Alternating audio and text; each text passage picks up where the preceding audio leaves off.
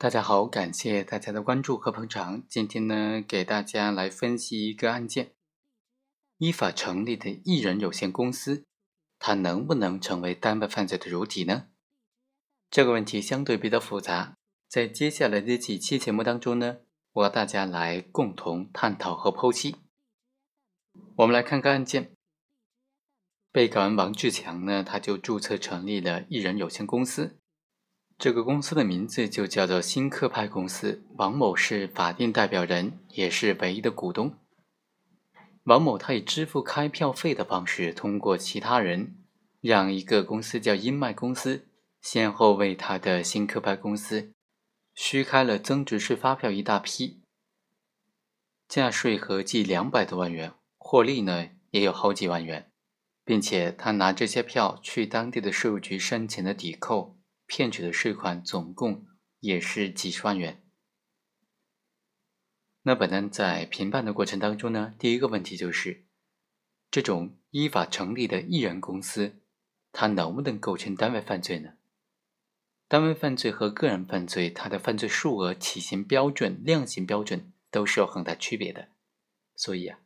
能不能定性为单位犯罪，对于本案的主角王某，那就影响非常大了。基本呢就有这样几种观点，第一种观点认为呢是不能的，第二种观点认为呢股东是法人的，也就是说法定代表人的这个公司，它是可以成为单位犯罪的主体的，但股东是自然人的公司呢就不能够成为单位犯罪的主体，也就是说股东在公司里面呢，他没有担任这种实际的职务，在工商登记上显示不出来他是执行董事。还是监事还是法人，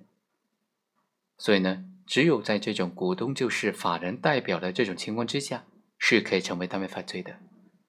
第三种意见呢，就认为说所有的艺人公司都是可以成为单位犯罪主体的。那今天我们来分析一下，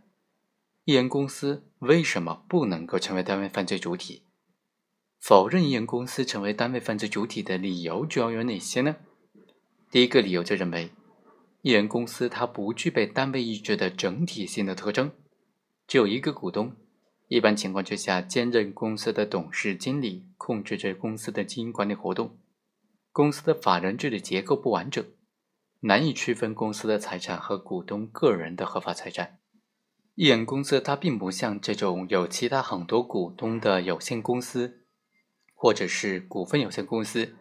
股东之间通过多数表决的方式来形成公司的整体意志，而且股东会、董事会、监事会，它能够相互的监督和制约，从而使公司整体上它的意志是有别于股东一个人的个人意志的。由于一人公司的股东他一个人控制着公司的经营管理活动，股东的意志是没有办法受到监督和制约的，公司的意志和股东的意志也没有办法区分。公司就成为股东的另一个自我，甚至成为股东进行违法犯罪活动的工具。所以呢，艺人公司它根本就不具备单位犯罪的这种单位的整体意志。第二，艺人公司它也不具备利益归属于这种团体性的特征。艺人公司只有单一的股东，公司的利益就是单一股东的个人利益，犯罪利益呢都是股东的个人所得。所以在利益归属上，它不具有团体性的特征。第三，刑法和民法的判断标准是不同的。民法强调的是形式合理性，而刑法强调的是实质合理性。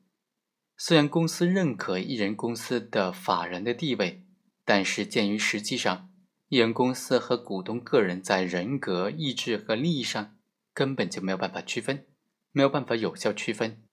所以，艺人公司在刑事领域里的单位地位是不会形成的。第四，一般情况之下，单位犯罪比自然人犯罪要轻得多。如果认为艺人公司它可以成为单位犯罪的主体，就极有可能出现这种个人以单位为掩护实施犯罪，获得较轻处罚的情形了。如此必然会导致对犯罪分子的轻重。好，以上就是本期的全部内容，我们下期再会。